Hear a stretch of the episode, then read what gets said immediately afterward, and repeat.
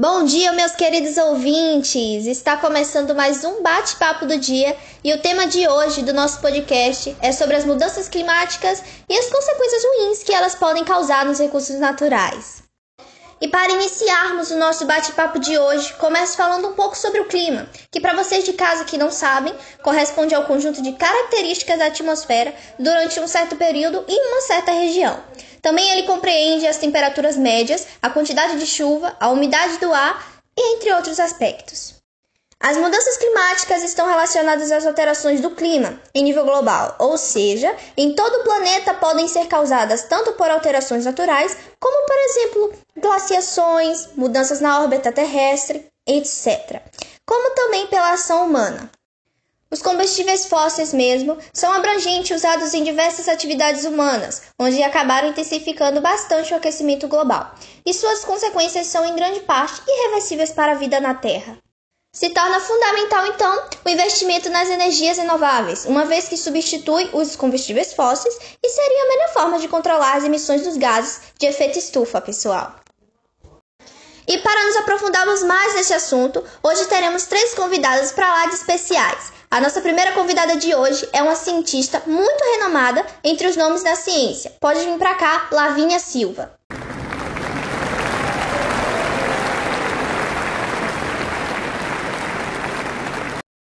Bom dia, Lavínia! Seja muito bem-vinda ao nosso programa e é uma honra recebê-la. Bom dia, pessoal. Bom dia, Rayana. Obrigada pelo carinho. É uma honra estar aqui presente neste programa maravilhoso e ter a oportunidade de conversar um pouquinho com você sobre esse assunto. É, gente, como a Rayana mesmo já havia dito, eu completo aqui a fala dela dizendo que grande parte do calor ele também é absorvido pelos oceanos, provocando a acidificação do mesmo e também ameaçando gravemente a biodiversidade marinha. Outro efeito conhecido é a elevação do nível do mar devido ao derretimento das calotas polares, que afeta cidades litorâneas e ilhas. Os animais marinhos que vivem nessas regiões também sofrem com as mudanças climáticas, como vem acontecendo, por exemplo, com o pinguim e urso polar. Além disso, ainda existe uma teoria de que as mudanças climáticas elas contribuíram com a extinção do mamute. Essas consequências também podem ser vistas e sentidas no nosso cotidiano. Se a gente olhar, por exemplo, nos noticiários, a gente vai ver que tem se tornado cada vez mais frequente, né? Desastres naturais, como tornados, furacões, tempestades, inundações, ondas de calor e até mesmo secas. Também é referido como consequência os impactos na agricultura, porque ela acaba afetando diretamente a alimentação e a nossa vida. O aumento da temperatura, ela produz uma redução da produtividade, gerando com isso então o aumento das migrações e de conflitos resultantes dos períodos mais secos.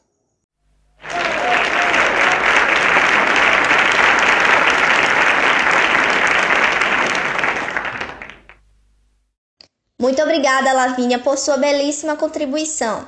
Agora eu convoco aqui o Elito Ribeiro para falar um pouquinho relacionado a causas das mudanças climáticas.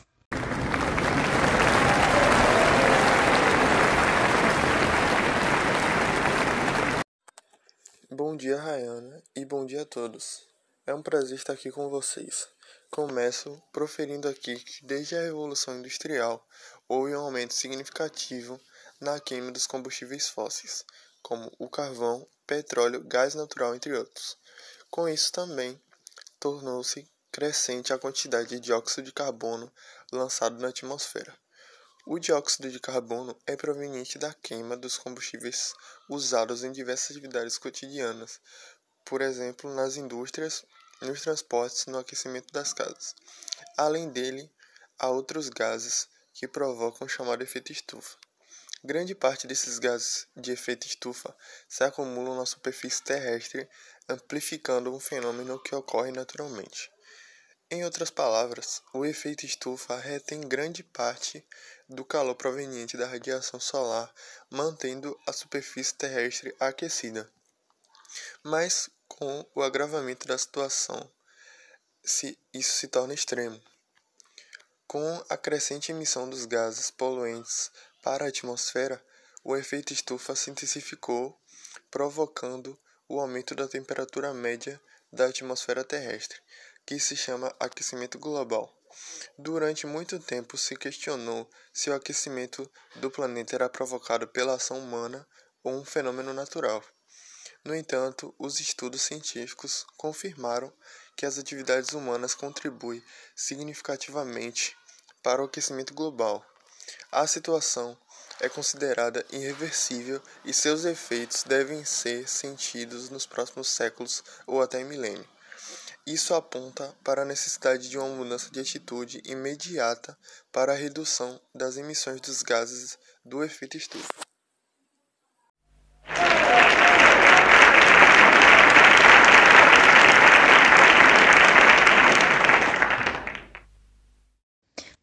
Muito obrigada, Wellington. Está sendo maravilhoso esse encontro, viu, gente?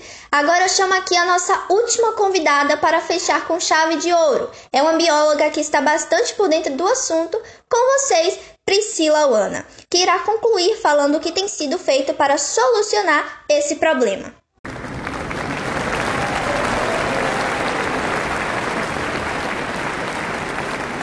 Bom dia, minha querida Rayana, e bom dia, pessoal de casa. Bom, como eles já haviam dito, a questão do clima vem preocupando cientistas e ambientalistas em todo o mundo há algum tempo. É importante conhecer o histórico das conferências e acordos entre os países para identificar a situação e propor soluções. Em 1988, o Programa das Nações Unidas para o Meio Ambiente criou o painel intergovernamental sobre as mudanças climáticas, o IPCC. Foram 2.500 cientistas de 130 países reunidos em três grupos de trabalho para investigar a situação e já foram apresentados cinco relatórios, sendo o último em 2013. Pelos relatórios, não resta dúvida que o aquecimento do planeta é maior do que em qualquer outro período da história da humanidade e é realmente provocado pelas atividades humanas irreversíveis. Ainda reforçando a necessidade de agir imediatamente de forma global. Um dos pontos de destaque do relatório aponta para a importância de energias renováveis como forma de zerar as emissões de poluentes e evitar o aumento de 2 graus. É de até 2100.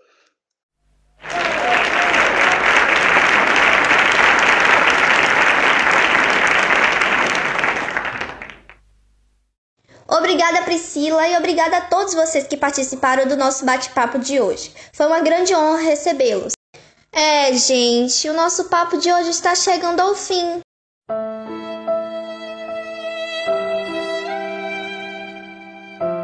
Mas amanhã tem mais, galera. Não desanimem e continuem ouvindo nossos podcasts. Estamos em todas as plataformas de streaming. E nos sigam também nas nossas redes sociais. Arroba podcast barra. É isso. Finalizo assim, então, a minha fala. E agradeço a presença de todos. Espero que vocês tenham gostado da nossa conversa de hoje. Um beijo, meus queridos ouvintes, e até a próxima. Tchau! E não se esqueçam que hoje também teremos a nossa música, que sempre colocamos no final. A paródia de hoje é sobre o tema. Fiquem com ela e tenham um bom dia. E em seguida teremos um poema de Braulio Bessa para refletirmos um pouco clima são os fatores climáticos, a latitude e também tem altitude. Eu não posso esquecer da vegetação, continentalidade, maritimidade, corrente marítima, massa de ar. Tá facinho de você estudar. Tem os elementos que agora vou falar. Tem temperatura, tem umidade, pressão atmosférica, precipitação, também tem os ventos, radiação solar e insolação. Tem temperatura, tem umidade, pressão atmosférica, precipitação, também tem os ventos, radiação solar e insolação. Precipitação e os ventos, radiação solar e insolação. É isso aí, galera. Vamos estudar agora os fatores e os elementos climáticos.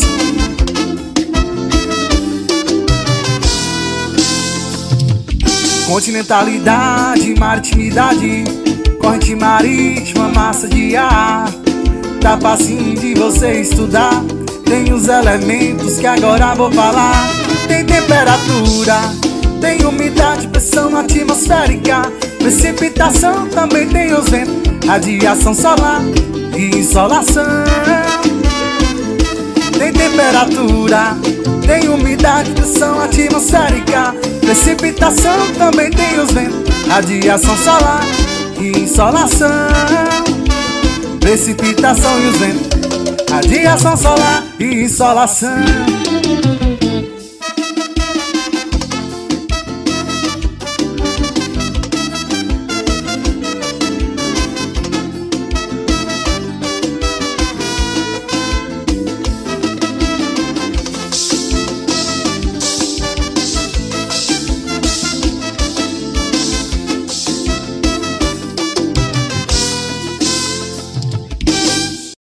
Trechinho de um poema meu que resume muito a, esse exemplo que diz: A vida não é tão fácil, viver não é só sorrir.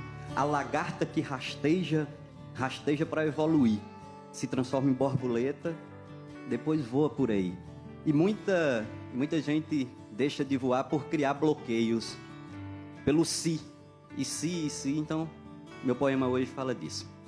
Eu disse e se ninguém me der força, e se ninguém confiar, e se eu for invisível, e se ninguém me enxergar, e se eu perder a fé, e se eu não ficar de pé, se eu voltar a cair, se a lágrima escorrer e se por medo de sofrer, eu pensar em desistir. E se quando eu cair, ninguém me estender a mão, e se quando eu me perder sem rumo, sem direção, se eu não achar caminho, se eu estiver sozinho no labirinto da vida, e se tudo for escuro, se eu não ver um futuro na estrada a ser seguida, e se esse tal futuro for pior do que o presente, e se for melhor parar do que caminhar para frente, e se o amor for dor, e se todo sonhador não passar de um pobre louco, e se eu desanimar, se eu parar de sonhar, queda a queda, pouco a pouco.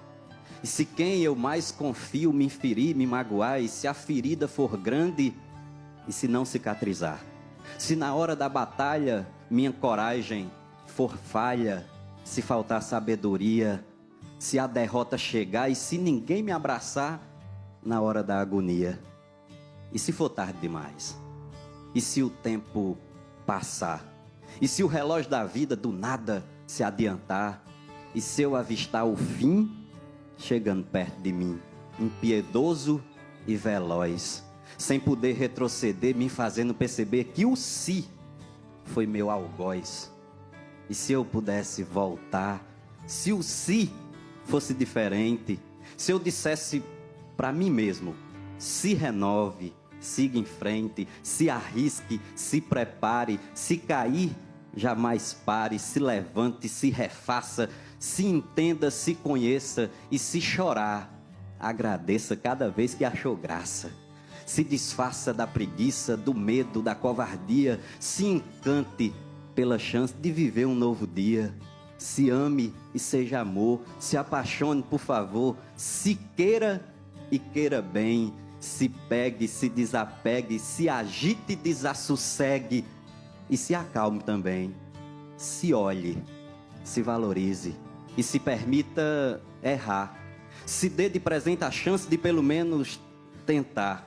Se o si for bem usado, o impossível sonhado pode se realizar.